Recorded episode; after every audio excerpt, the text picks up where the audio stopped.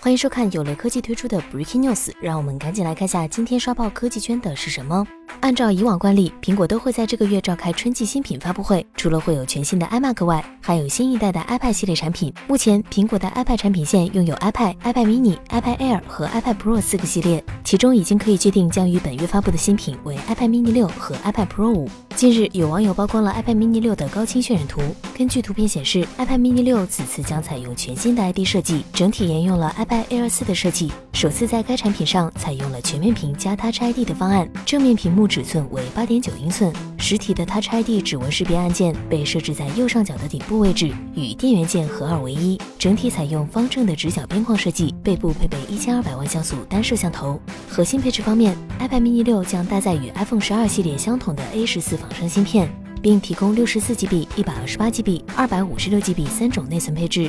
另外，iPad mini 六还引入了 USB Type-C 充电、数据接口，并支持 Apple Pencil 二代。因此次 iPad mini 六整体改动较大，相关人士预计该机的定价策略将与以往有所不同，大概率会大幅上涨，但起售价应该会在四千元以内。